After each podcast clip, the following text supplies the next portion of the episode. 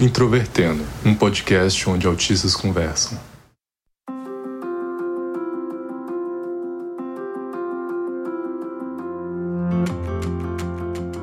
Um olá para você que ouve o podcast Introvertendo, que é o principal podcast sobre autismo do Brasil. Meu nome é Thiago Abreu, sou jornalista, host deste podcast, diagnosticado com autismo em 2015. Sofro frequentemente com queimadas e neste episódio provavelmente a gente vai falar bastante sobre sobrevivência.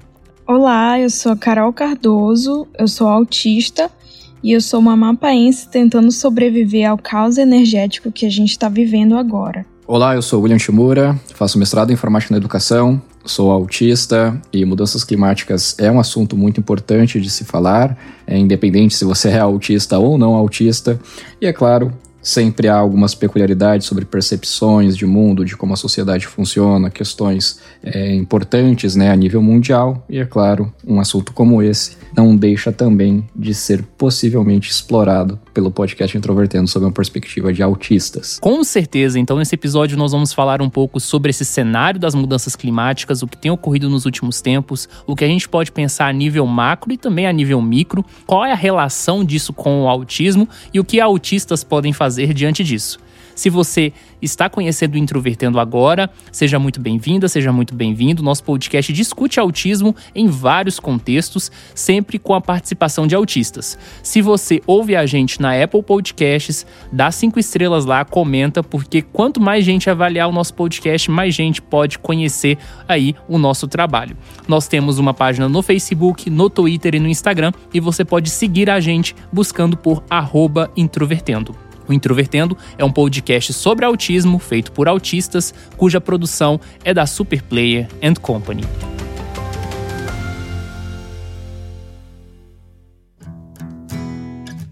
Antes de nós sermos autistas, nós somos cidadãos, nós somos pessoas, e faz parte da cidadania buscar construir uma relação mais sustentável com a natureza no contexto das mudanças climáticas, em que eventos naturais catastróficos tendem a se acentuar em um contexto de desequilíbrio com os ciclos naturais, o clima de incerteza e mudanças bruscas tem um impacto imensurável na vida da população em geral e para quem é autista, que já tem dificuldade de se adaptar às mudanças, esse tipo de mudança e situação caótica pode trazer prejuízos irreparáveis ou muito difíceis de superar, de uma forma que desestrutura completamente a vida e a mente das pessoas que são autistas e vivenciam uma situação de como está acontecendo agora no meu estado. É, pensando aqui sobre relações com autismo e mudanças climáticas, eu consigo pensar em algumas, na verdade. Uh, a princípio, é claro que há uma relação do clima com a temperatura do ambiente, temperatura ambiente tem relação com, por exemplo, suar ou não suar, usar roupas mais pesadas, agasalhos, outros tecidos mais pesados ou não. Inclusive, eu posso citar um estudo aqui bem recente desse ano ainda, que investiga o que eles chamam de weather salience, que é basicamente o quão sensível né, a, a pessoa é psicologicamente, digamos assim, ao clima que ela está percebendo no momento.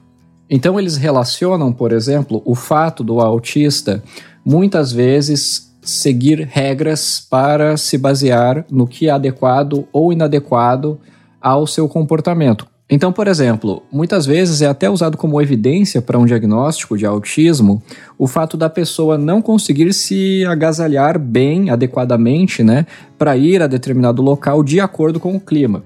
Então, aquela pessoa, por exemplo, que está sempre usando o agasalho, sempre usando roupas de manga comprida, mesmo que esteja muito quente, ou a pessoa que esteja ali se vestindo né, de uma forma mais como se estivesse indo para a praia, só que ao mesmo tempo está em um dia frio, isso pode ser um sinal de autismo. Então, em casos assim, há uma série de intervenções que muitas vezes é feita para justamente o autista aprender o motivo, né, a razão do porquê existem aquelas roupas que são mais pesadas e outras mais leves. E ao longo de intervenções assim, é possível que um autista, principalmente pensando nos casos mais moderados, por exemplo, que ele é, estabeleça uma regra no sentido de que se está fazendo sol, logo é o dia de usar bermuda. E perceba que essa regra não necessariamente está relacionada com o clima, né? Mas ao mesmo tempo ela está relacionada com o fato de estar ou não estar sol no dia. Então, pensando né, nesse exemplo hipotético, por exemplo, esse autista poderia escolher uma roupa não muito adequada apenas pelo fato dele ver ou não ver o sol no, no céu. E ao mesmo tempo, ele pode assistir um filme ou uma obra que, de alguma maneira, para ser representado de uma forma artística, um sentimento como tristeza ou algo do tipo, um diretor, um artista pode muito bem usar de recursos visuais, como, por exemplo, a chuva, né, que está muito associada à tristeza muitas vezes. Então é possível que a gente acabe criando algumas regras nesse sentido, de que, por exemplo, dias chuvosos sem sol são relacionados necessariamente a dias tristes, que as pessoas não não querem sorrir, não querem ser divertidas, elas estão mais para baixo, digamos assim. Então existe esse estudo que investiga se realmente faz sentido a gente pensar que os autistas são mais sensíveis a essas regras e de fato eles sistematizam é, a tal ponto e a gente encontra algumas evidências, né, bem preliminares por enquanto, mas que sugerem que sim, que possivelmente esse é o caso dos autistas.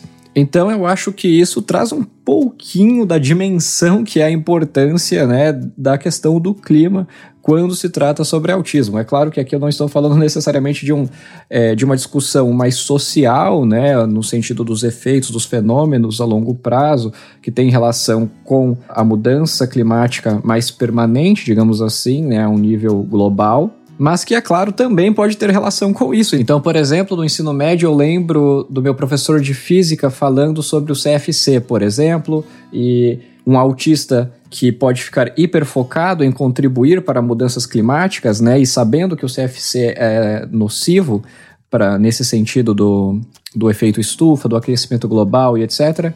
É, na época, isso foi muito discutido né, no meu ensino médio.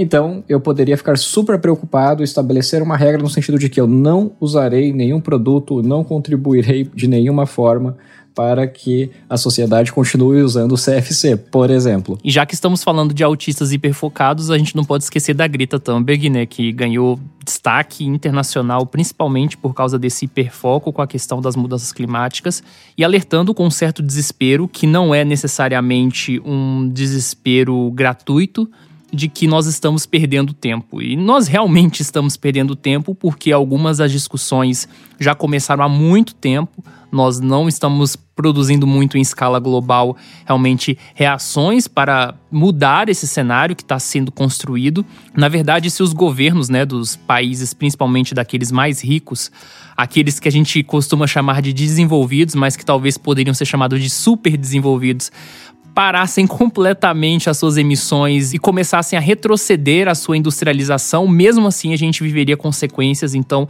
a gente está num processo praticamente irreversível em que a gente tem que escolher se a gente sofre consequências menores ou se a gente colhe consequências extremamente duras que podem, inclusive, ameaçar a nossa existência. Neste ano de 2020, nós vivemos com várias situações bastante preocupantes. Para começar, a pandemia. Mas também no cenário brasileiro nós tivemos queimadas acima do normal. Nós perdemos aí cerca de 20% do Pantanal em apenas um ano.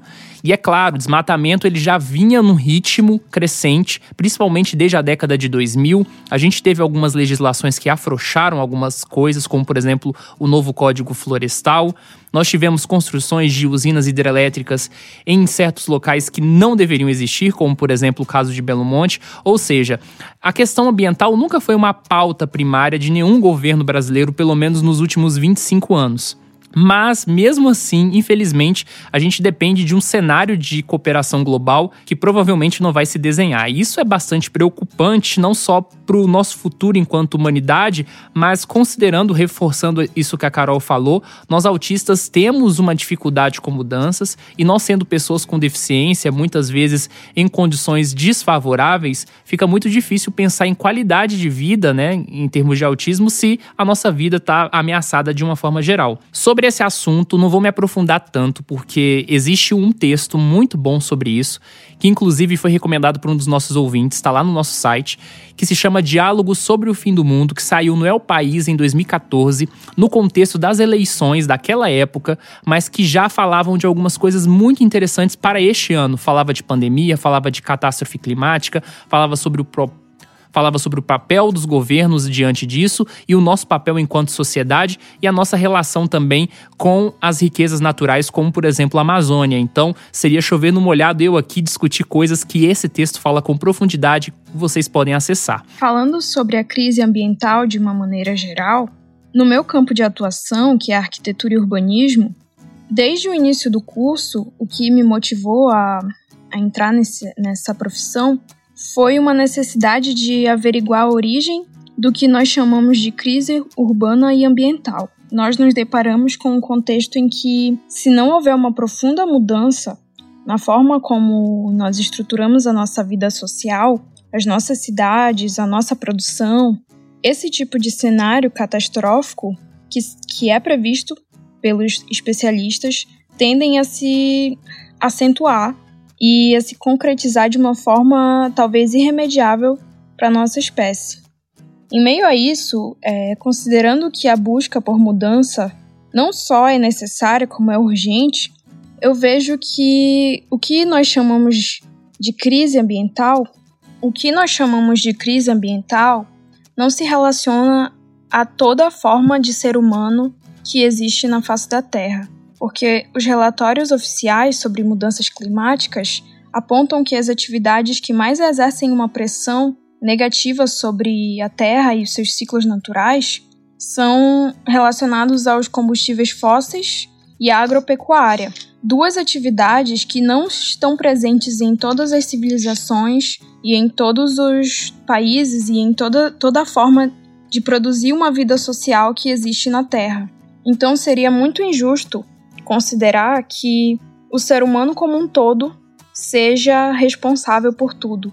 É claro que todo mundo tem a sua parcela de responsabilidade, mas eu vejo que o que nós chamamos de desequilíbrio ambiental nunca pode ser dissociado do que a gente entende como vida social, como a forma como nós nos relacionamos com a natureza. Essa generalização do ser humano como um todo acaba negligenciando um olhar sobre populações que têm uma relação com a natureza totalmente diferente, como é o caso dos povos nativos do Brasil, os povos indígenas, e que a sua relação com a natureza não tem esse caráter predatório, e sim de um, uma compreensão de que todos nós somos parte da natureza. Mas eu quero aproveitar esse momento, Carol, para que você conte pra gente, principalmente pra audiência que ouve o Introvertendo, porque eu imagino que muitos de nós sequer conhecem o Amapá e as notícias sobre esse apagão que ocorreu desde o início do mês mal chegaram e eu percebi uma certa negligência, não só da imprensa,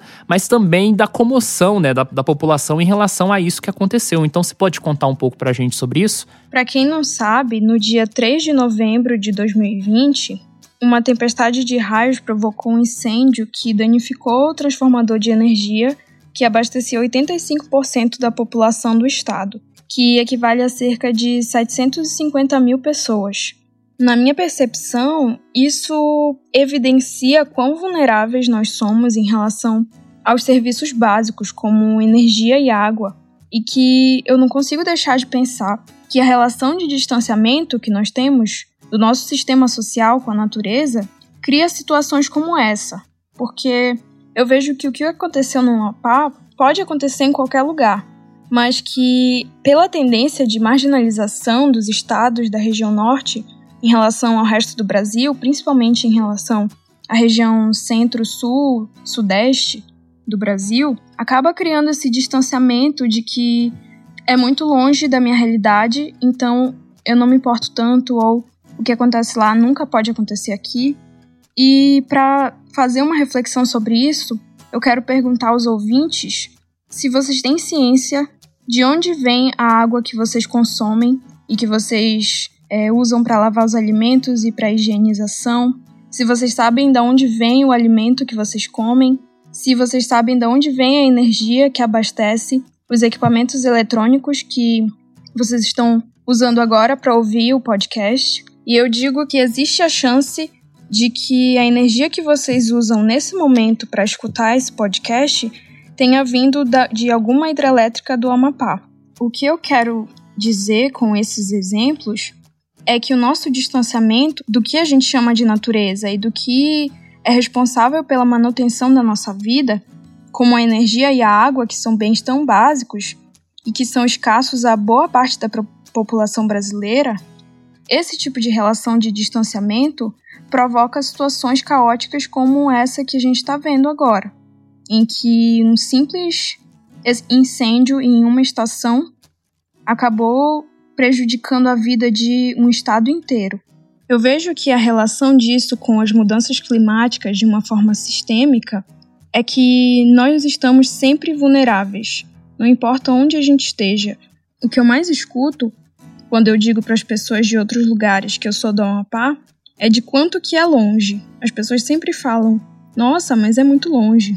E eu fico pensando que eu nunca escuto ninguém dizer quando alguém fala que vem da Europa ou dos Estados Unidos, quanto que é longe porque eu entendo que essa distância ela não é física, mas ela é social, e que o nosso sistema social provoca essas relações hierárquicas entre centro e periferia.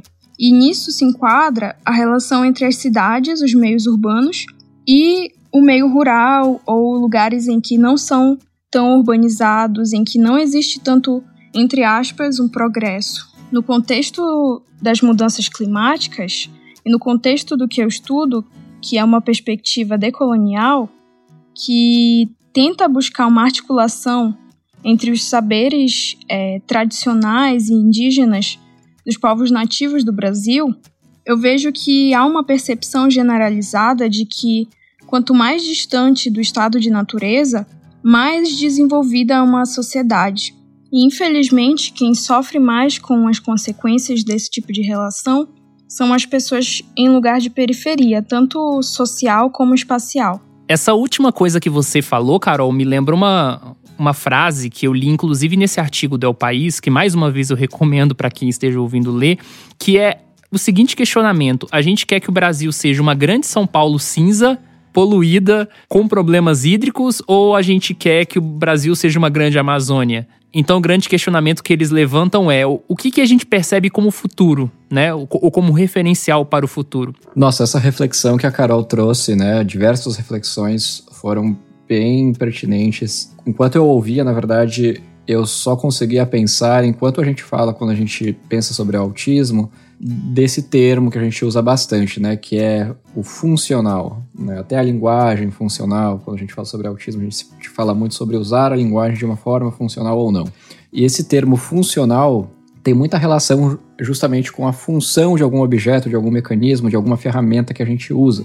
E se você for pensar, né, como existem determinadas agências, entidades e, enfim, várias outras instalações, né, distribuídas pelo Brasil, cada um delas cumprindo uma função, como por exemplo, né, é, ano passado eu tive a oportunidade de conhecer e dialogar mais, uh, mais aprofundadamente com pessoas que vivem uh, no Amazonas. E até então eu não tinha tido contato é claro que eu já sabia de toda essa questão que muitas pessoas, como a Carol falou, né? As pessoas pensam, poxa, é longe, poxa, o que será que tem lá? Será que tem civilização? Até algumas pessoas pensam dessa forma, assim, né? Mas ao mesmo tempo que eu sabia que esse era um pensamento muito rudimentar, né? E até estereotipado e preconceituoso sobre o Amazonas, eu, ao mesmo tempo, não sabia muito sobre. E aí, quando você olha quão pertinente é por exemplo, a Zona Franca de Manaus, né? E como isso veio à tona também num, num, debate político quando envolveu né, a questão ali das políticas econômicas do governo do Bolsonaro, por exemplo, que daí inevitavelmente a gente cria um atrito nas redes sociais e de repente está todo mundo falando sobre isso. Mas ao mesmo tempo, olha que infeliz que é, né, que a gente precisa esperar algum conflito maior, uma catástrofe acontecer, ou o partido A o partido B que você não gosta é, falar, tomar alguma política, uma medida sobre a, algum desses estados né, que são marginalizados, como a Carol falou, para finalmente a gente começar a discutir sobre isso, mesmo que nós consumimos alimento, nós consumimos outros serviços, nós temos instalações no nosso país que cumprem função fundamental para que todo o país continue operando né, da forma saudável que a gente conhece hoje, que muitas vezes a gente nem sabe disso. Então eu faço essa relação com esse termo, né, é, funcional, nesse sentido de que a gente muitas vezes vai no mercado, a função do mercado é vender frutas, mas aí a função do fornecedor é fornecer frutas para o mercado e abastecer ele com energia elétrica, com água e com várias outras coisas. E a gente não pensa da onde vem isso, que seria também um pensamento muito funcional ao mesmo tempo. Só que mesmo a nível neurotípico, né, a gente sabe que ao nível atípico do, de pensamento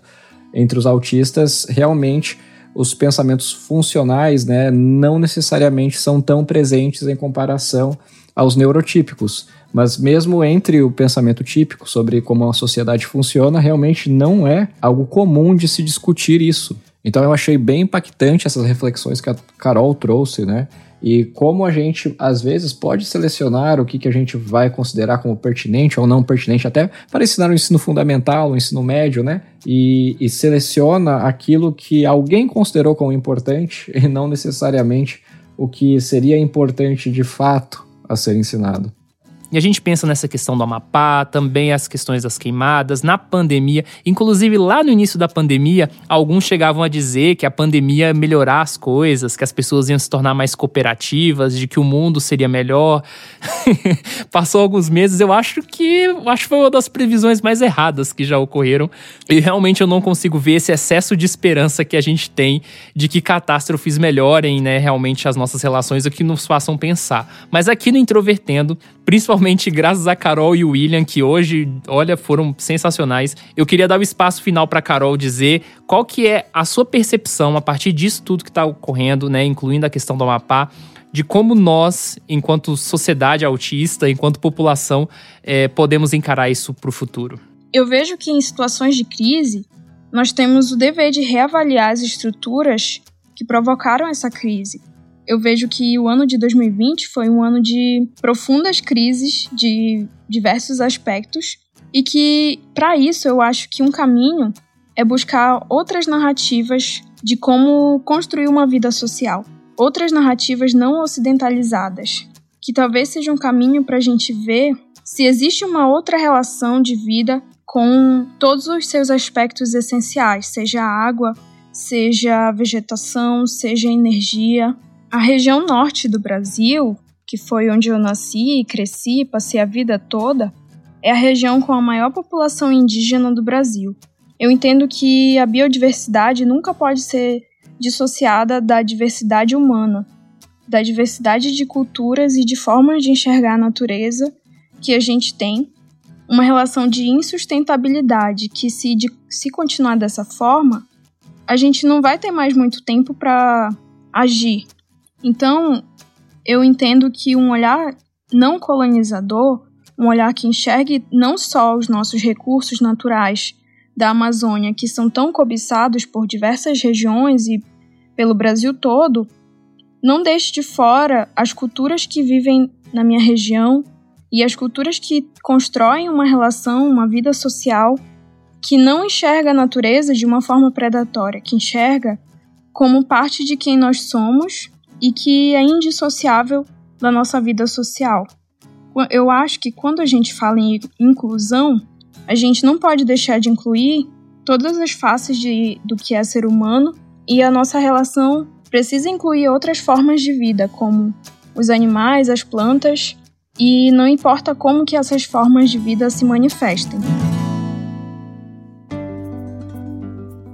Olá pessoal, mais uma vez estou aqui para ler as mensagens que vocês enviaram para gente por e-mail. E antes de ler as mensagens, eu só queria fazer um aviso muito importante, muito mesmo, prestem muita atenção. Esta é a última leitura de e-mails de 2020 e eu vou explicar o porquê. Nós estamos entrando numa reta de final de ano, um período que a gente vai descansar. E toda vez que a gente vai ler e-mails aqui, a gente tem que gravar posteriormente, perto da data de lançamento, e isso né, nos garante um certo, um certo trabalho. E a gente quer entrar numa fase de descanso, nós já gravamos todos os episódios de 2020 e nós estamos na função de apenas lançá-los agora em dezembro. tá? Isso não significa que a gente não vai responder, mas a gente vai responder apenas por escrito, tá? Isso vai perdurar pelo menos até março do ano que vem. Nós vamos entrar numa fase de férias aí que nós vamos explicar mais pro finalzinho do ano. E aí, todo episódio que for lançado durante esse período não vai ter leitura de e-mails, beleza? Mas isso significa que a gente vai continuar respondendo se vocês escreverem pra gente. Podem ficar tranquilos, a gente só não vai ler aqui ao vivo no podcast para todo mundo ouvir, tá? O primeiro e-mail da semana é da Patrícia Garcia. E ela escreveu um e-mail referente ao episódio 144, Representação e Representatividade Autista. Ela diz o seguinte: Que episódio maravilhoso! Primeiro de tudo, queria dizer que sou fã da Poliana. Convidem-a mais vezes. Ah, é a nossa vontade, ela é sensacional. Bem, eu também sou jornalista e me formei no final de 2014. Não faz tanto tempo assim, mas não me lembro de ter ouvido absolutamente nada sobre representatividade durante a faculdade, e hoje considero que este é um dos maiores desafios da profissão. Primeiro, porque pouco se fala sobre a representatividade fora das militâncias. Não é algo que as pessoas costumam ter consciência, e sem consciência do problema é impossível mudar. Segundo, que o jornalismo é essencialmente feito de recortes da realidade. E a curadoria desse recorte está nas mãos do jornalista, um generalista que simplesmente recorre aos estereótipos e às fontes mais acessíveis naquele momento, que geralmente são as fontes de sempre. Os prazos apertados e a escassez de profissionais das redações não ajudam. O resultado é um jornalismo que só dá voz a quem já tem voz, que reforça estereótipos e que não busca uma análise crítica da realidade. Obviamente que essa não é a situação de todo o campo da comunicação social.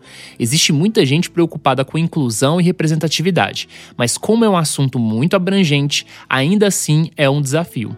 Mesmo dentro da universidade onde trabalho, em que prezamos pela diversidade em nossos conteúdos jornalísticos, ainda falta muita consciência. É comum, por exemplo, só se falar com PCDs quando a pauta é sobre PCDs. Por isso, esse tipo de discussão é tão importante e ela precisa ultrapassar as barreiras dos grupos de minorias e dos grupos de militância. Precisa chegar à sociedade e, especialmente, às faculdades de comunicação social. Hoje em dia, as mídias sociais aparentemente têm muita influência, mas as pessoas vivem em bolhas sem conhecer vivências diferentes. Por isso, a comunicação de massa é essencial: imprensa, televisão, publicidade, cinema. É um ciclo. Um grupo só é representado adequadamente se for conhecido adequadamente, e só será conhecido se for representado. Como mudar o cenário atual? Em tempo. As escolas também poderiam ser grandes oportunidades de se conviver com pessoas diferentes, saber mais sobre elas e ter uma postura mais inclusiva na vida adulta, na profissão que for. Mas o que a gente vê na realidade são escolas altamente segregadas, especialmente as escolas particulares, que infelizmente formam boa parte das pessoas que terão e darão voz no futuro. Espero não ter fugido muito do foco em minha reflexão. Quando começo é difícil parar. Risos. Ah, Patrícia, seu e-mail foi sensacional. Assim, eu não tenho nem o que comentar. Você fez uma reflexão completa aqui e eu acho que a sua reflexão sobre o jornalismo é extremamente válida parece ser uma discussão que talvez só interesse as pessoas que são da área, mas na verdade os jornalistas estão inseridos em tudo. Então, quando a gente fala sobre jornalismo e sobre a produção do jornalismo, a gente diz respeito à sociedade como um todo. E se a gente realmente quer ter uma representação melhor, a gente precisa ter mais capacitação e principalmente uma reflexão crítica dos profissionais, que é algo muito difícil. A rotina de redação é um negócio realmente muito pesado. O segundo e-mail vem do Leonardo. Ele escreveu dois e-mails, na verdade, e eu vou ler o segundo e-mail porque é um e-mail que tem mais perguntas. O primeiro era mais um comentário, ele elogiou alguns episódios, falou que se identificou, e aí ele tem algumas sugestões e algumas dúvidas. E ele primeiro apresenta as dúvidas. Ele diz o seguinte: Eu não sei se demorei a falar e também não tenho problemas em comunicação. Eu tenho certa facilidade com esportes, porém não sou bambamã em nada. Eu sou bastante empático, a ponto de me irritar com quem não é, porém guardo para mim a irritação. Porém, não sou muito social. As pessoas até querem que eu seja, me acham relativamente gente boa e engraçado. Porém, eu não tenho muita paciência em socializar. Gostaria de saber se isso é determinante para o diagnóstico de autismo ser negativo. Não necessariamente, Leonardo, tá? A questão, por exemplo, a demora para fala, ela é muito variável. No autismo leve, ela costuma não acontecer tá? Geralmente, né? Em casos de autismo que seriam definidos como moderado ou severo, normalmente há um atraso de fala mais evidente. Mas também existe o chamado autismo regressivo, por exemplo, né? Que a criança aparentemente está se desenvolvendo dentro dos prazos e aí de repente ela se torna não verbal e etc. Mas no autismo leve isso normalmente não ocorre, a criança fala na hora certa e etc. Tem algumas exceções, por exemplo, eu comecei a falar depois dos dois anos de idade, mas é um caso particular, não representa a maioria. E as outras coisas que você falou também não são eliminatórias, tá? Então o que a gente tem que levar em consideração são os critérios do DSM-5, que são dificuldade de interação social e comunicação e comportamentos repetitivos. E eles têm que causar prejuízos na sua vida para eles serem considerados. Aí ele continua o e-mail. Em relação à proposta de pauta, eu gostaria muito de ouvir sobre o uso de drogas entre autistas, em especial a maconha. Quais os perigos, o vício, malefícios e benefícios? Alguém já usou? Eu me preocupo, pois eu acho inevitável não experimentar. Eu tive contato com a maconha aos 16, fumei algumas vezes durante a graduação, porém, depois dos 27 anos eu comecei a usar mais. Eu me acho controlado, porém não sei se sou autista e me considero típico até o ter o diagnóstico. Como é um autista drogado de maconha? Há perigo de depressão, já que pensamos muito sobre o efeito. Tá? Então já vou responder isso aqui, porque o e-mail é muito grande, são muitas perguntas. Tá, a gente já pensou em fazer um episódio sobre autismo e cannabis, que é uma questão diferente aí dessa discussão mais geral sobre drogas, tá? E a gente decidiu postergar, porque a gente ainda não dá conta desse tema. É um tema né, que garante uma profundidade, uma seriedade. Há muita bobagem dita sobre o tema por aí. Então a gente está deixando isso um pouco para frente. A gente não sabe se a gente vai fazer isso em 2021, tá? É, algumas pessoas já nos solicitaram isso desde 2019 mas a gente realmente está empurrando com a barriga. Talvez só em 2022, não sei. Mas a gente precisa de um tempo para poder falar sobre isso, tá? Agora, sobre essa questão de, de drogas especificamente, né, de consumo de drogas, também é já uma discussão mais difícil, porque assim, nem todo mundo do podcast já, já teve uso de drogas. Talvez três ou quatro pessoas no máximo, né? Isso já daria um episódio, mas enfim, vamos ver, vamos ver se isso vai rolar. Eu não gosto de fazer promessas porque a gente tem muitos temas para gravar, muitos mesmo, sabe? Toda vez que alguém faz uma sugestão, eu anoto. Mesmo que eu considere a sugestão boa ou ruim, eu anoto. E a gente já tem temas para 250 episódios. Então, ou seja, a gente tem temas para até 2022.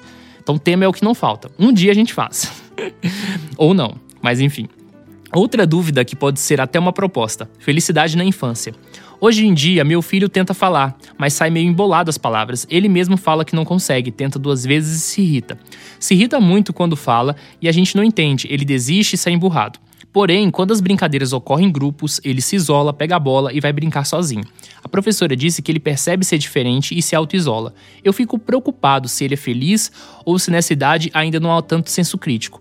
Vocês conseguem dar uma luz em relação a essa dúvida? Sei que é muito subjetivo, por isso entendo caso não consigam. Olha, é, é muito subjetivo realmente, tá?